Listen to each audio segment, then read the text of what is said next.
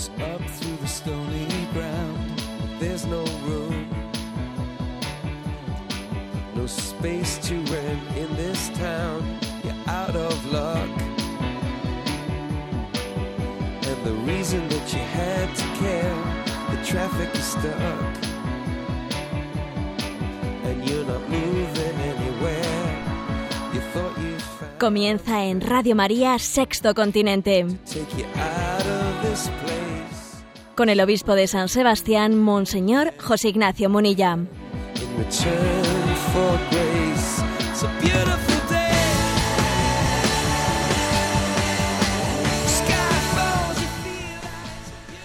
Un cordial saludo a todos los oyentes de Radio María. Un día más, con la gracia del Señor, nos disponemos a realizar este programa de Sexto Continente que los lunes en Radio María realizamos de 8 a 9 de la mañana. Por cierto, que no con la nueva programación que comienza en octubre, este programa de los lunes lo haremos dos veces a la semana.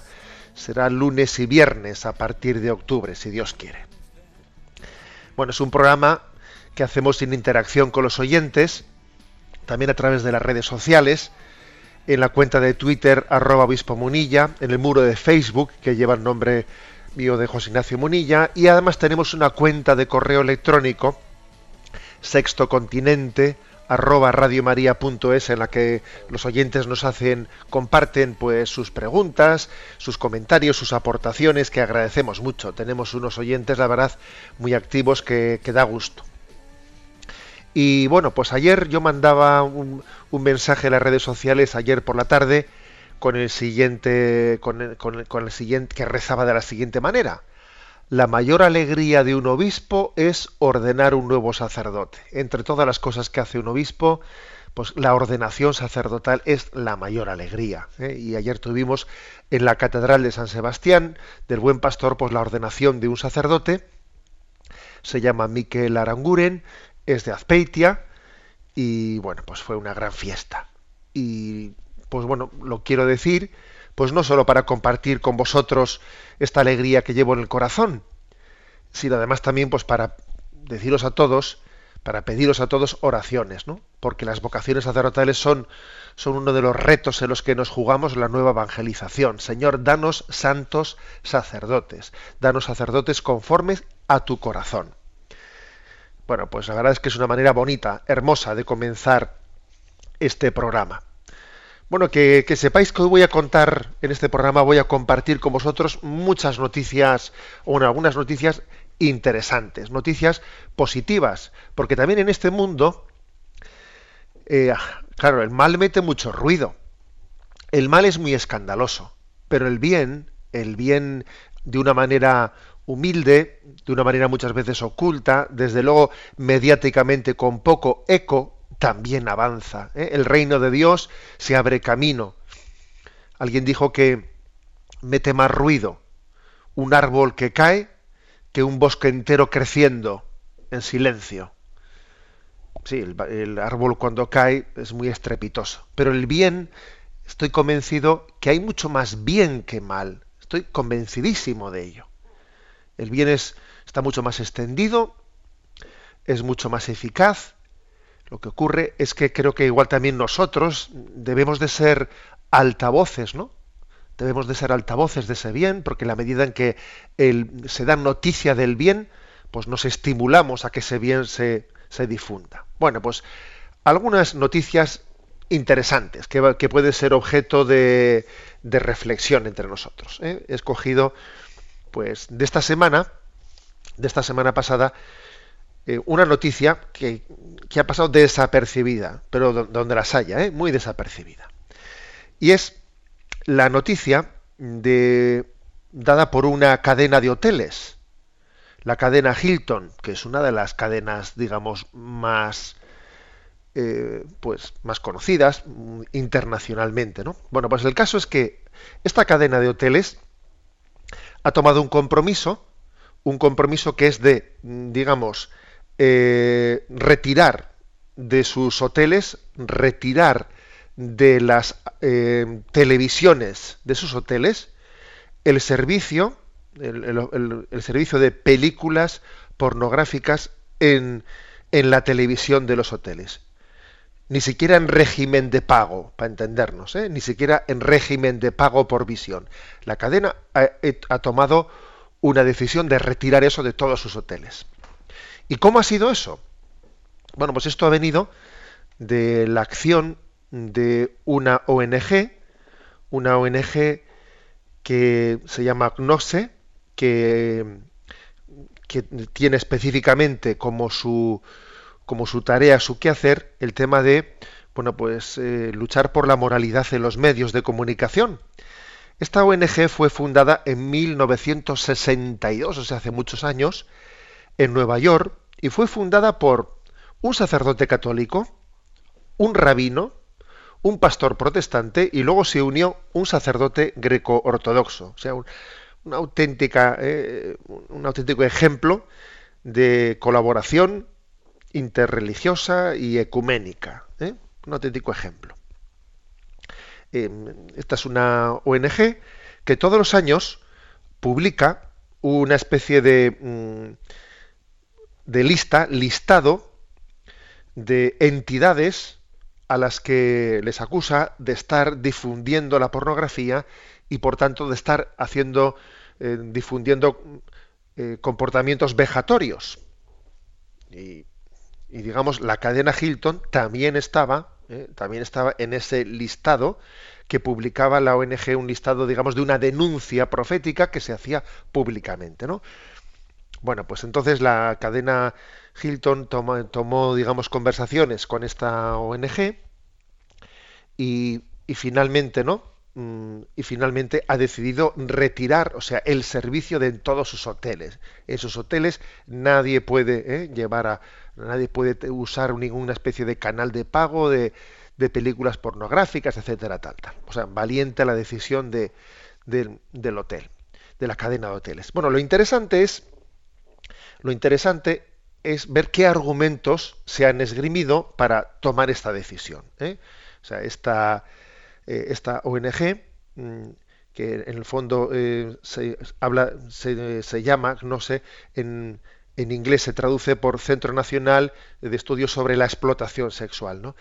¿Qué argumentos está ofreciendo para, para de alguna manera dar a entender por qué se ha tomado esta decisión? En primer lugar, señala el hecho de que en los hoteles, en los hoteles el, servicio de pornografía en las televisiones va ligado va ligado a un tránsito de tráfico sexual de prostitución en los propios hoteles.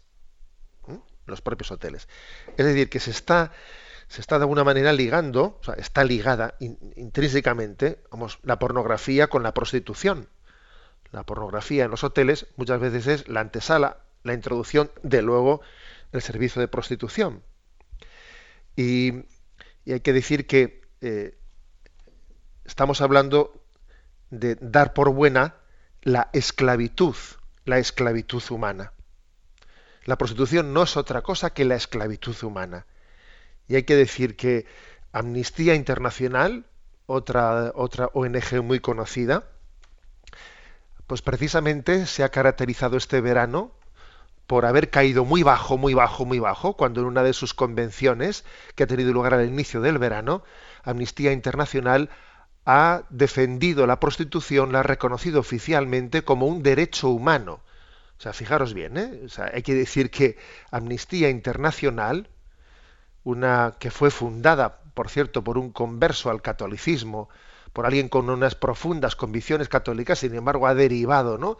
Y así como para el año 2007 empezó a defender el aborto y empezó a defender pues eh, la agenda en gran parte de la ideología de género, ¿no? Ya en el año 2007 Amnistía Internacional fue denunciada por el cardenal Martino, el presidente del Consejo Pontificio de Justicia y Paz, ¿eh?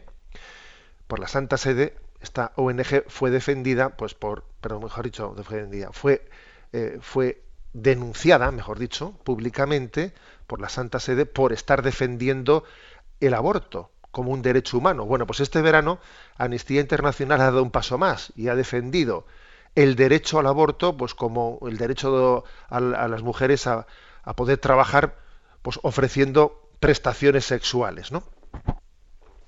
Bueno, pues, pues héteme aquí que pues para contrarrestar ¿no? auténticas burradas como estas, pues hay que decir que en este caso esta compañía de hoteles entiende, asume, asume que la prostitución jamás puede ser entendida como un derecho humano a trabajar, sino que es, sencilla y llanamente una esclavitud, una abejación. Y por cierto que este fin de semana, este fin de semana, eh, en, la segunda de televisión española, en el segundo canal, se ofreció el sábado por la noche un reportaje de cómo se reclutan eh, prostitutas en África, creo que quiero recordar que era en, Kenia, y se hizo un reportaje muy interesante, ¿no? En concreto, pues cómo eh, algunos traficantes ofrecen ¿no? a jóvenes, a jóvenes keniatas el poder ir a Europa, o sea, les, les garantizan que pueden ir en avión a través de, de visados que consiguen, etcétera, poder viajar hasta Europa, donde se integran en una red de prostitución, con la promesa de que tienen que pagar 50.000 euros. ¿eh? 50.000 euros por ese servicio de llegar a Europa. Se hace, curiosamente, como una especie de promesa, juramento, para que esa promesa de pagar los 50.000 euros se cumpla y en ese reportaje se, pudo ver cómo se realizan maleficios rituales satánicos em, de alguna manera diciendo que comprometiéndose ¿no? en juramento a devolver esos 50.000 euros y diciendo que en caso de que no se devuelvan, eh, se pide la, maldición de, Satanás sobre ella, sobre su familia, eh, etcétera, etcétera, etcétera. ¿Eh? Digamos una especie de esclavitud, esclavitud sirviéndose de, las creencias y sirviéndose de la ignorancia y muchas cosas más. esa es la realidad de la prostitución que luego Amnistía Internacional dice que, dice que es un derecho humano. Bueno, pero hay que decir una cosa, ¿eh? es que es que nuestros periódicos, en muchos de los periódicos, eh, pues generalistas, tenemos publicidad, páginas de publicidad y propaganda de prostitución. O sea, en estos periódicos que, compramos diariamente no existen páginas de publicidad de prostitución. Y es increíble que nuestra sociedad no se le enciendan las luces rojas ¿no? ante tal cosa. O sea que estamos aquí eh, publicitando la esclavitud ¿eh? de que alguien venda su cuerpo y su dignidad y sea utilizado como un trapo, ¿eh? pues para poder subsistir, ganar dinero o, lo que fuere, ¿no? Por lo tanto, primer aspecto concreto, creo que se ha, dado un paso importante, aunque sea una pequeña, un, un, triunfo no concreto en esta cadena de hoteles, reconociendo que de la pornografía se deriva en la prostitución, que la prostitución es una vejación ¿eh? de, la, dignidad humana y que, y que digamos, eh, aquellos que, que, tengan una concepción del bien común no pueden, no pueden jamás aceptar a la mujer como un objeto de consumo. Segundo argumento interesante que también se ha dado a la hora de firmar este compromiso de esta cadena de hoteles, ¿no? El reconocimiento de que también la pornografía está generando una está, está generando, está posibilitando, está facilitando la violencia sexual. Es curioso porque por una parte la sociedad afortunadamente tiene una sensibilidad grande contra la violencia machista. Se le llama violencia de género, así se le quiere llamar. Bueno, me vais a permitir que yo, no caiga en, el, en la trampa de, semántica de, utilizar, de que nos metan un lenguaje que es ajeno, ¿no? Pues a, a, a, lo que es la naturaleza de las cosas, entonces llamémoslo violencia machista.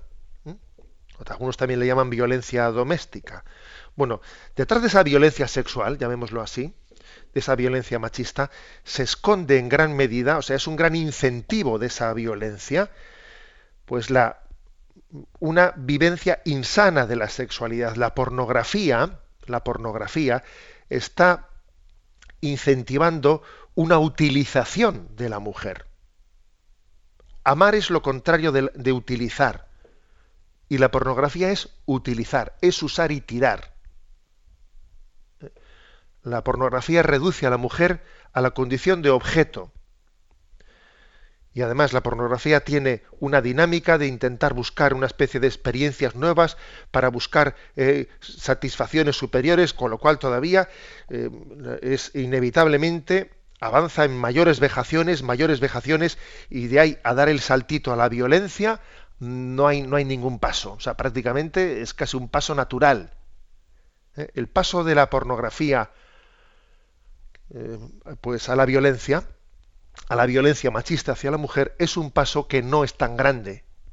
Tendrá, tendrá escalones intermedios, que si el sadomasoquismo, que si esto, que si lo otro, pero es un paso que está mm, íntimamente ligado. Si precisamente queremos respetar la dignidad de la mujer, si queremos rechazar eh, pues la, la violencia, la violencia machista, es importantísimo también el rechazo de la pornografía como un caldo de cultivo ¿eh? en el que se reduce a la mujer a la condición de objeto.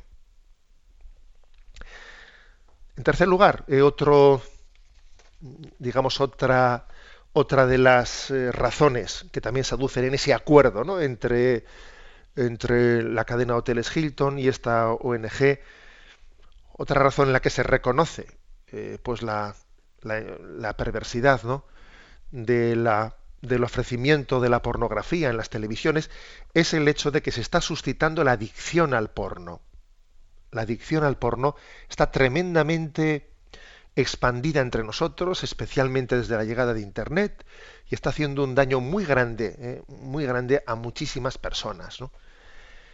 Em, se invoca, eh, se invoca la libertad como razón de ser pues para que pues la pornografía puede estar al alcance de quien quiera y quien quiera que lo utilice y quien quiera que no la utilice. Es una elección libre. A nadie se le puede imponer ni a nadie se le puede eh, prohibir no pero es que justamente ocurre lo contrario. Lo, que aquello que se invoca como bajo la bandera de libertad en realidad lo que está haciendo es disminuir la libertad. Lo que está haciendo es esclavizar. Es la estrategia de la esclavización es que esto es volver a los tiempos de los romanos, aquel pan y circo, que era una estrategia manipuladora de la población romana por parte, eh, por parte de los poderosos, pues en el fondo hoy en día tiene su reedición. Hemos pasado del pan y circo, pues yo creo que es al sexo y fútbol. ¿eh? Y la estrategia para esclavizar, para conseguir que haya una, una población sumisa, sumisa, alcanza su cenit cuando se consigue que los esclavos sientan placer en serlo. Porque ya el colmo de la esclavitud es que el esclavo sienta placer en ser esclavo. Y eso es lo que se, y eso es lo que se consigue con la adicción al porno. ¿Eh? Igual que con la adicción a la bebida, con la adicción a las drogas. Es un tipo de esclavitud que tiene controlada la población. ¿eh? Pues consiguiendo que los esclavos sientan placer en su esclavitud. Claro, y así es muy difícil que rompan con esa esclavitud. Y así están perfectamente controlados. Les alimentamos echándoles fútbol y sexo, y así les tenemos bien ataditos en corto, ¿no? Bueno, pues esta también es una de las, uno de los motivos por los que o sea, no es verdad que la oferta de la pornografía sea, eh, se pueda enmarcar dentro de, una concepción de libertad, el que quiera que elija, el que quiera que rechace, no, no. Precisamente esa oferta lo que está suscitando de facto es que muchísimas personas eligen el porno sin que su voluntad lo haya elegido, no han sido libres en la elección, sino han sido esclavos. Lo han elegido desde, un, desde una lógica de, de adicción, incluso sufriendo por haberlo elegido, sabiendo que no quisieran haberlo elegido, pero no sintiéndose dueños en esa elección. Esta es la verdad. ¿eh? Entre todas las personas que eligen, eh, que eligen pues ver eh, o navegar en el porno, etcétera, hay un tanto por ciento muy alto, sería difícil, ¿no? recabarlo, pero un tanto por ciento muy alto que en realidad están sufriendo por ello, que no, que no han hecho una libre opción. Y el otro tanto por ciento, que no está bajo, todavía bajo la adicción, ya estará. En poco tiempo pasará a estar, a estar adicto. Y entonces será plenamente esclavo, claro. Bueno, pues la verdad es que ha sido mm, este acuerdo ¿no? de, la cadena de, de, hoteles Hilton este acuerdo que se ha alcanzado pues, con esta ONG estadounidense, esta ONG, el Centro Nacional sobre la Explotación Sexual, pues, pues yo creo que es una luz, ¿eh? una luz en medio de la noche muy interesante. Y también hay que decir que la existencia de esta ONG, ¿eh? fundada por un sacerdote católico, un rabino, pastor protestante y un sacerdote greco-católico, es un auténtico ejemplo de lo que es el activismo social, ¿no? de lo que es el apostolado en los medios de comunicación, de cómo de cómo desde el diálogo interreligioso y desde el ecumenismo se puede ejercer también ¿no? pues una luz de suscitar conciencia social, conciencia de los valores sociales. ¿no? La verdad es que el auténtico ecumenismo, el diálogo interreligioso, es muy, muy conveniente que también no sea meramente teórico, sino que también se una, eh, se una en causas comunes, lo cual, cuando se trabaja juntos, la capacidad de diálogo interreligioso y ecuménico pues, eh, es, mucho más real. ¿eh? Es una hermosa noticia y que queríamos compartir con vosotros. Bueno, vamos a tener ahora pues una, un momento de, de disfrutar también de un canto que en alguna ocasión creo ya que lo, que lo hemos escuchado, tiene el nombre de Magnífico y se refiere a Jesucristo. Jesucristo es magnífico. Queremos gozarnos también de Él, de su presencia.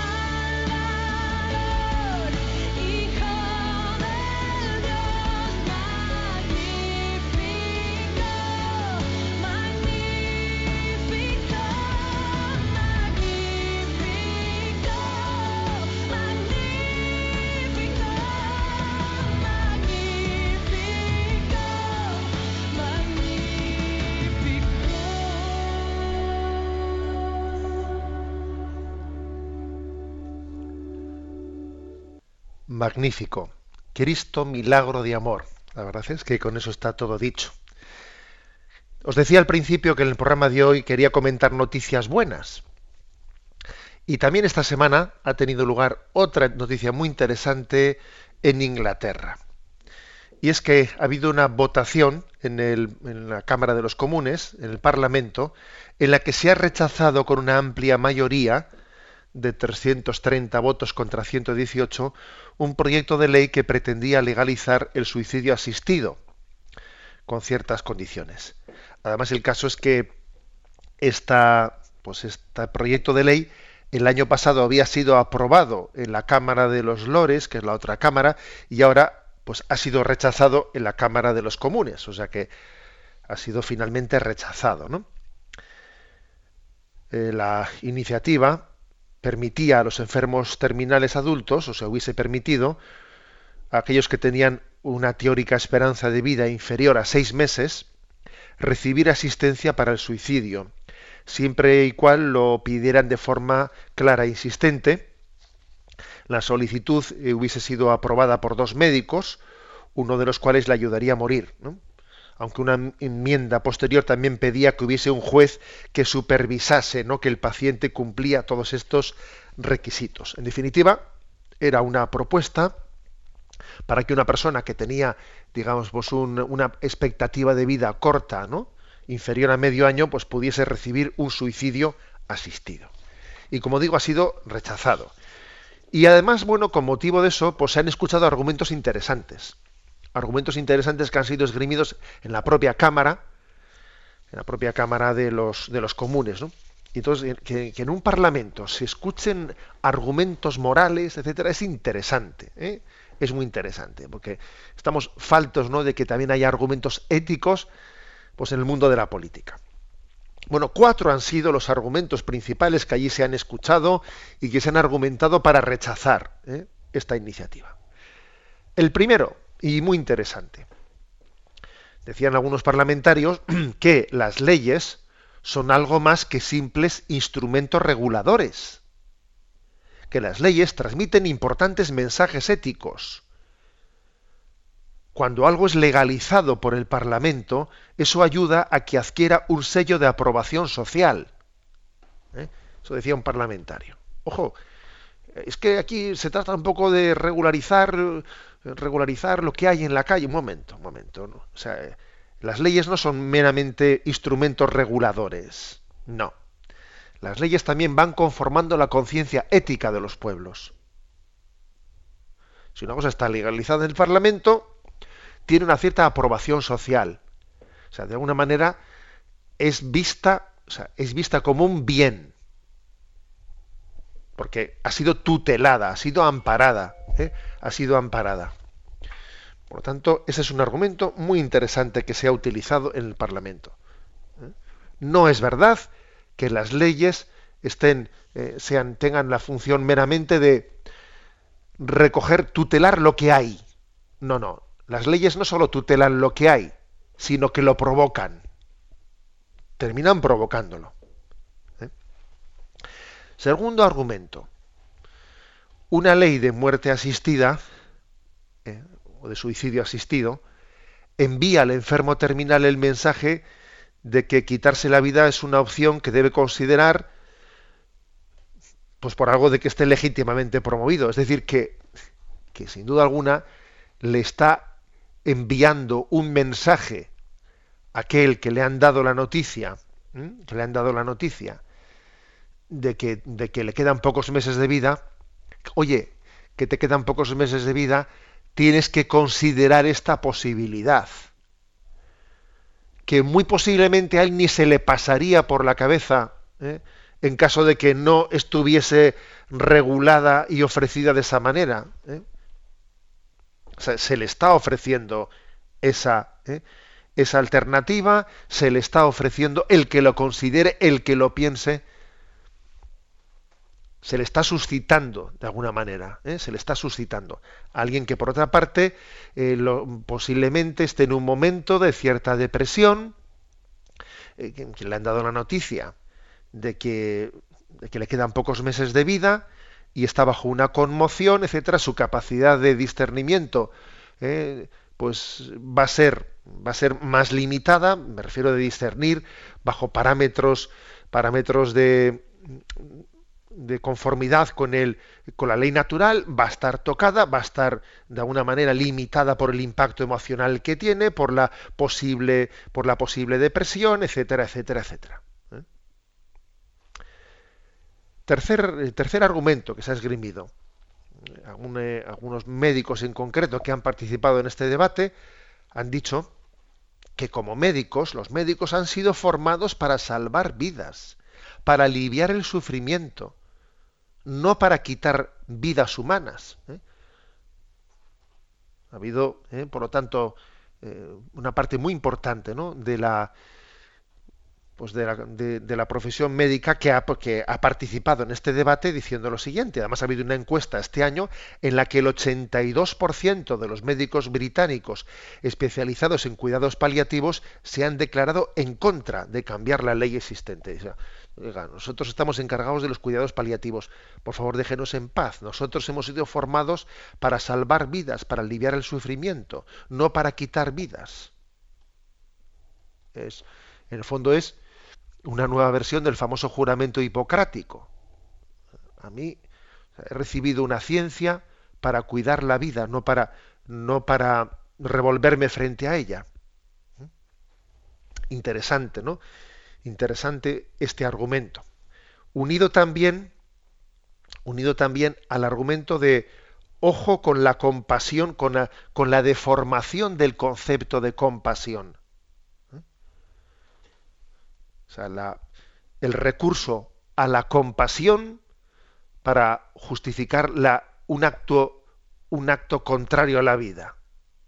Es la deformación del concepto de, compasión. Es como si el concepto de compasión fuese una especie de un concepto meramente subjetivo contra lo objetivo. ¿Eh? Es como disociar, ¿eh? disociar un sentimiento en el que yo porque te quiero, porque te quiero te hago daño. Porque te quiero acabo contigo. ¿eh?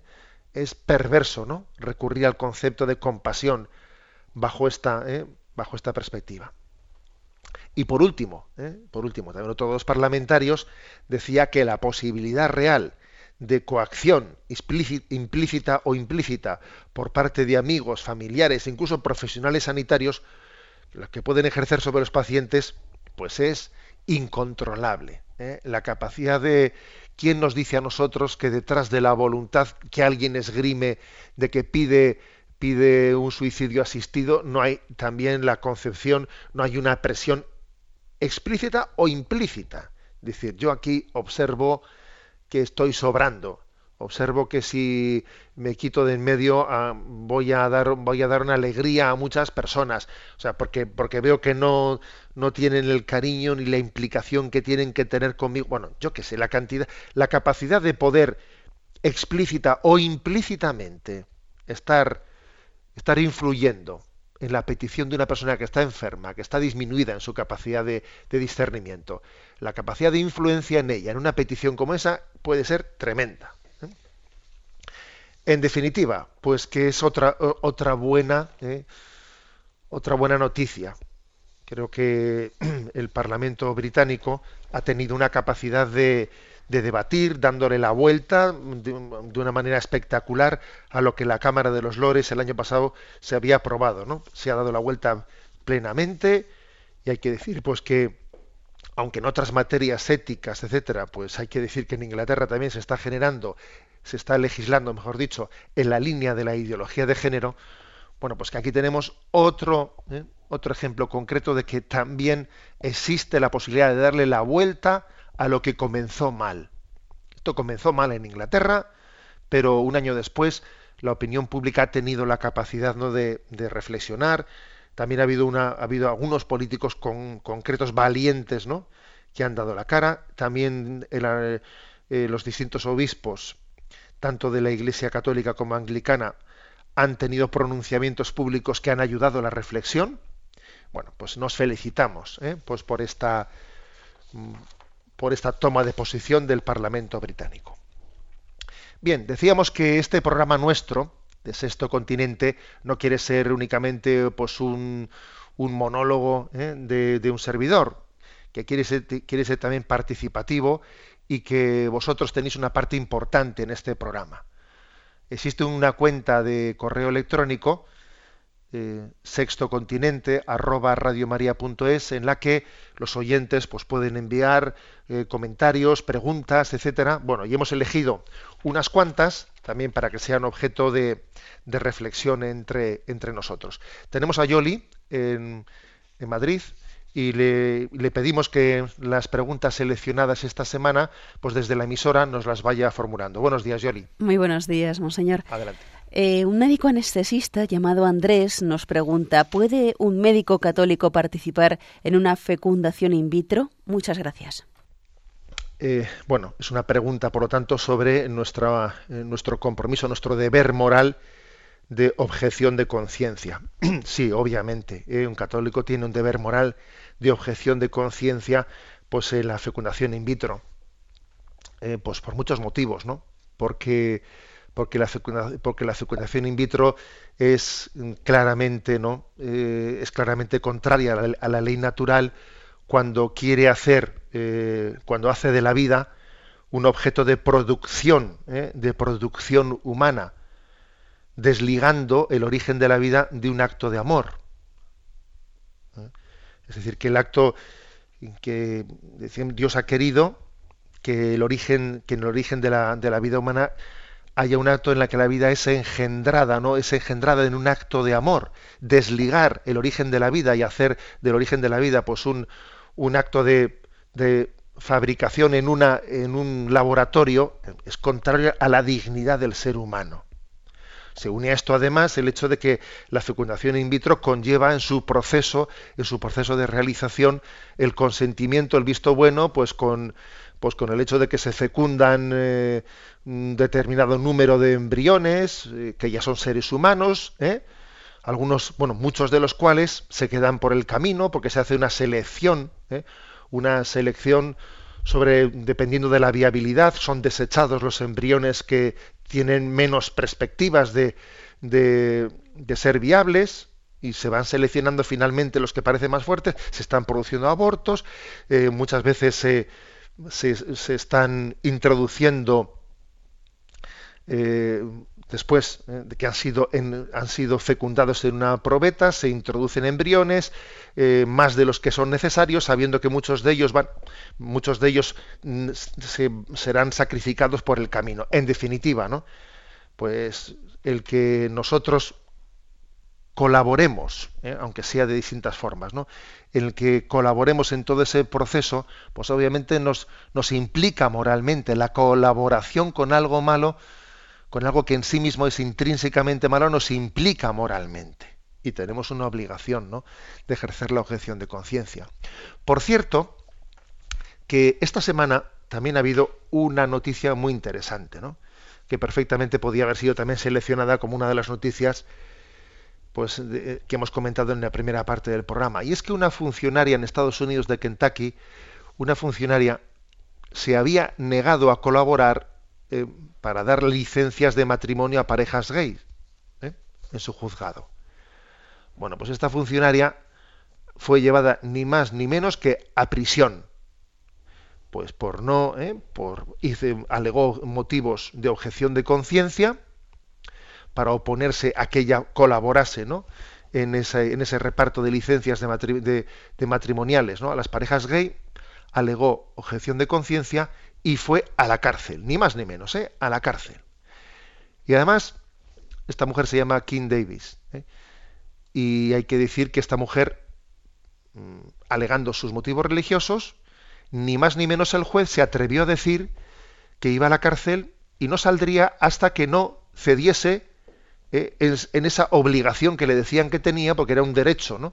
Un derecho constitucional y que ella tenía obligación de repartir esas licencias eh, a, las, a, los matrimonios gays. Y el juez se dejó decir que no saldría de prisión hasta que no lo hiciese, hasta que no estuviese dispuesta a hacerlo.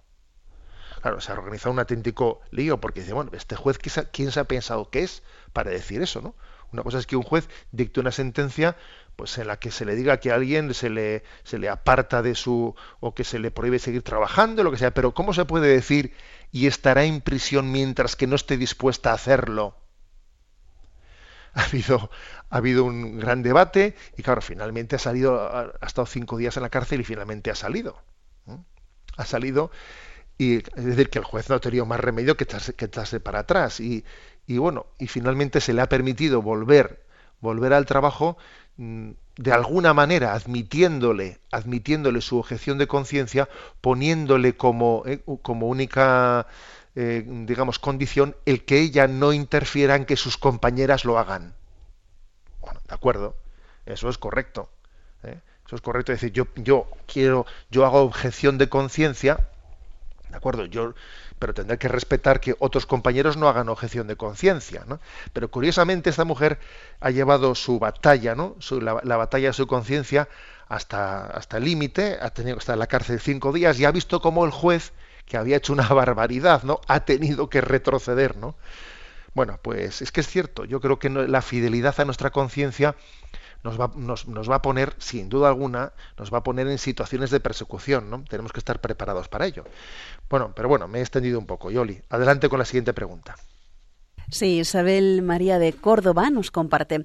Hace unos días estuve debatiendo con un grupo de ateos sobre la existencia de Dios. Me llamó la atención lo fuertemente sustentada y razonada que tienen su increencia, argumentando con multitud de argumentos científicos, históricos, filosóficos y matemáticos. En particular me llamó la atención uno de estos argumentos, uno que ellos llaman la falacia del relojero, la cual afirma que es un sofisma deducir la existencia de Dios a partir del orden del universo. Agradecería una palabra al respecto. Bueno, pues la pregunta de Isabel María también me da, eh, da pie, nos da oportunidad para aclarar algunas cosas. Vamos a ver. Existe un debate, un debate en el mundo, eh, pues en el mundo científico. Hay algunos científicos eh, creyentes, profundamente creyentes, que sostienen la teoría llamada del diseño inteligente. Ellos creen que desde el punto de vista científico se puede demostrar que el mundo es un diseño inteligente y que ha tenido que haber una inteligencia superior que lo ha, que lo ha creado. ¿Por qué? Porque el mundo tiene lo que se llama una complejidad irreductible. Es decir, es tan complejo el, mundo, ¿no? Y tiene unas leyes eh, tan perfectas que eso es irreductible, es decir, que no tiene, no tiene una explicación por sí mismo. Ha tenido que haber un diseño previo, ¿eh? un plan previo que, eso lo ordene. Este tipo de estos, eh, estos científicos eh, son los que han son los que han, desde el punto de vista científico, son los que han formulado esta teoría del diseño inteligente. Entonces, ¿cuál es, digamos, un poco nuestra, nuestra posición? Hombre, obviamente es una teoría muy interesante, pero lo que la Iglesia eh, no, ha definido es el hecho de que desde el punto de vista de la ciencia moderna, de la ciencia moderna, es decir, matemático experimental, se pueda demostrar, se pueda demostrar que ha tenido que haber un Dios creador al ver el universo. ¿eh? Eso se puede afirmar, pero eh, digamos es discutible es discutible que eso sea demostrable científicamente, ¿eh? científicamente como ellos dicen. Hay quien lo afirma, pero la Iglesia, eh, la Iglesia no jamás ha dicho que desde el punto de vista científico, experimental, matemático, se pueda concluir la existencia del Creador. Ahora bien, lo que sí que dice la Iglesia es que desde el punto de vista filosófico desde desde el, punto de vista, desde otro ámbito, ¿no? O sea, no desde el ámbito matemático experimental, sino desde el filosófico, desde ese punto sí se puede hablar de la, de la capacidad de deducir la existencia de Dios desde el orden del mundo. El Concilio Vaticano I habló ¿no? de la capacidad del hombre de deducir la existencia de Dios desde la razón y Santo Tomás de Aquino en la suma, eh, mejor dicho, en las, en las cinco pruebas sobre la existencia de Dios, habla también del orden del mundo, del orden del mundo como una de las vías para llegar a conocer la existencia de Dios.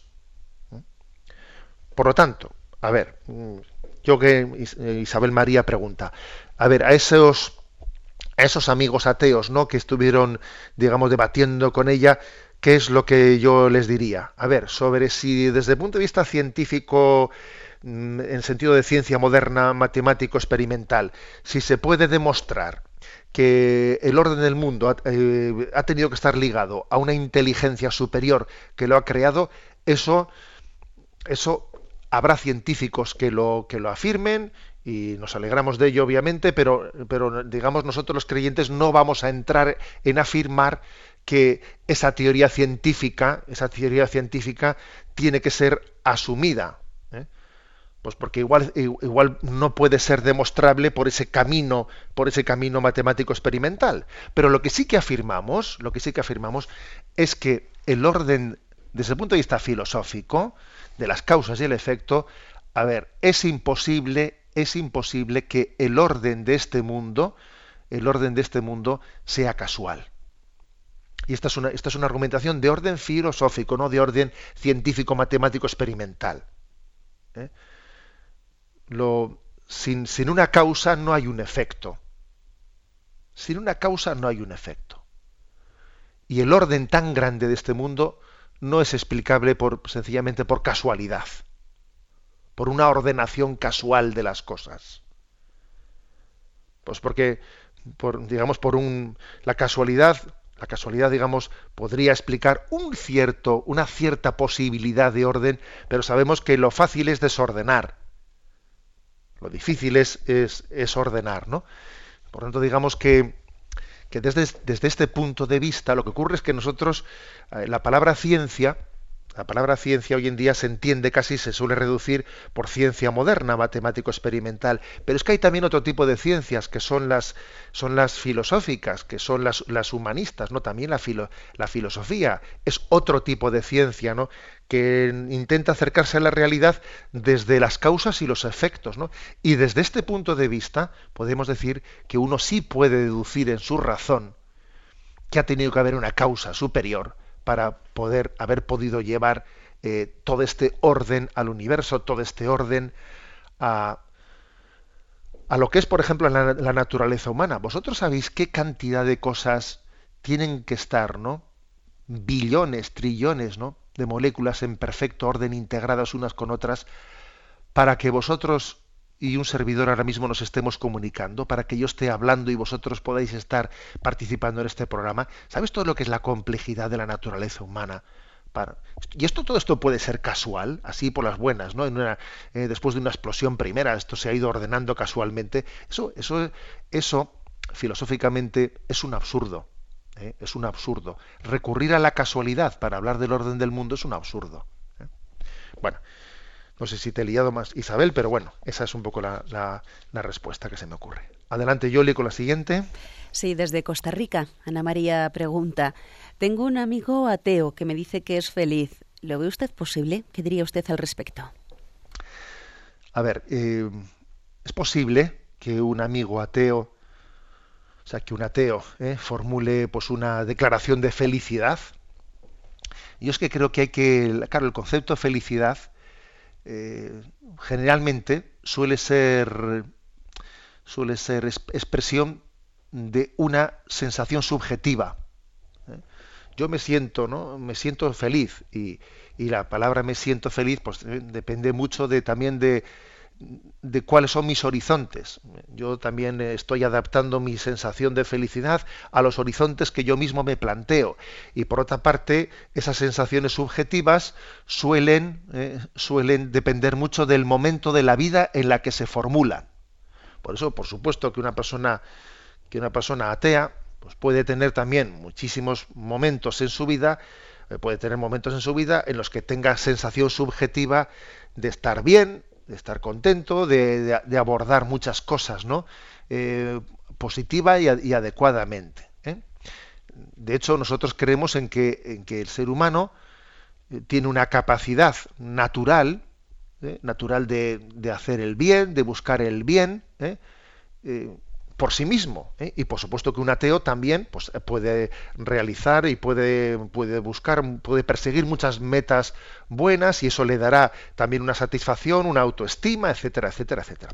Ahora bien, la vida, que es corta, es corta, es lo suficientemente larga a sí mismo para que también en ella surjan crisis y momentos que nos cuestionen no ya la, eh, la subjetividad, sino que nos cuestione el sentido último de la vida. Y entonces a mí me parece imposible, imposible que alguien que no tenga una explicación trascendente, trascendente, pueda ser plenamente feliz a la hora de argumentar, a la hora de tener que afrontar sin sentido, sin sentido, la pérdida de los seres queridos.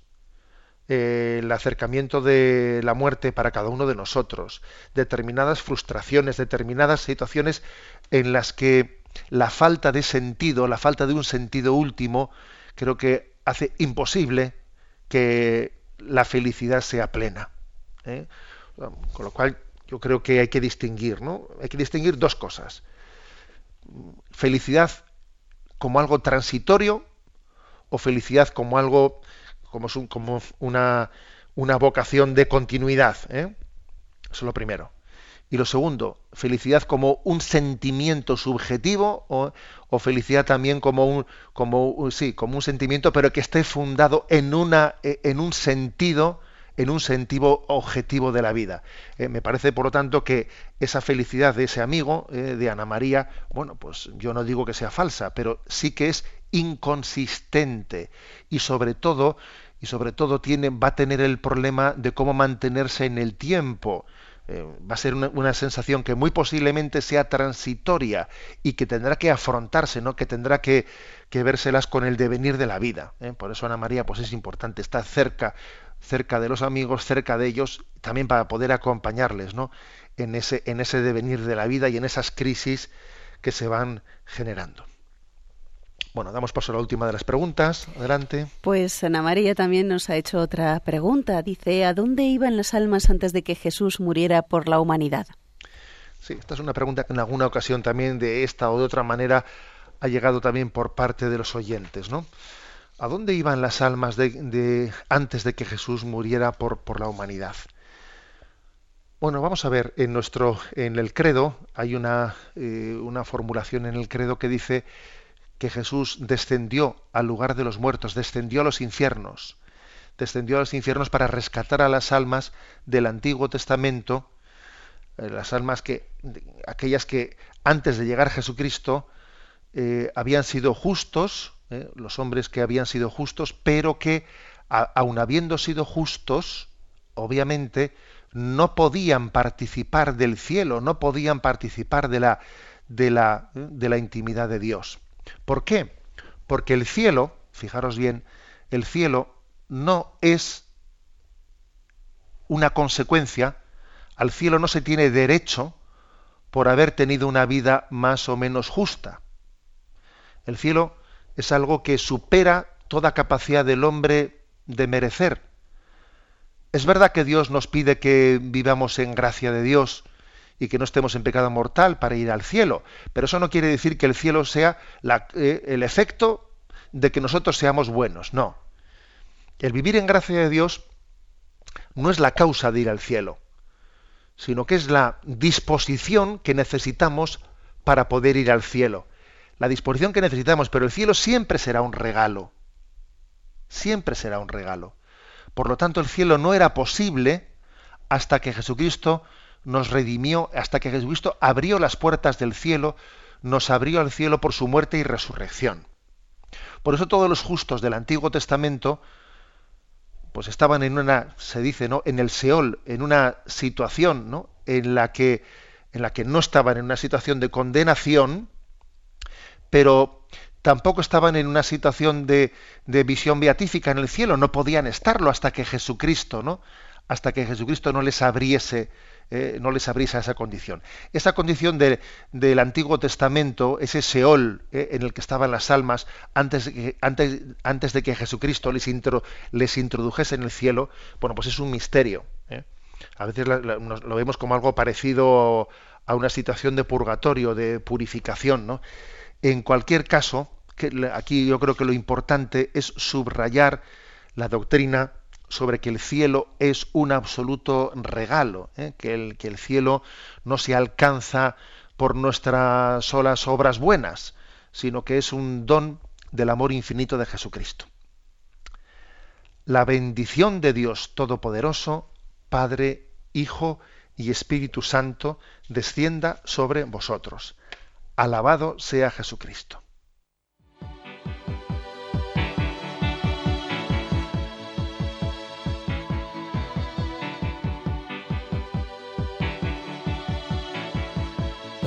Is a bloom shoots up through the stony ground. There's no room,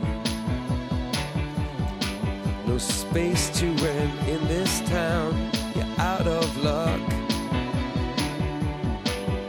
and the reason that you had to care, the traffic is stuck,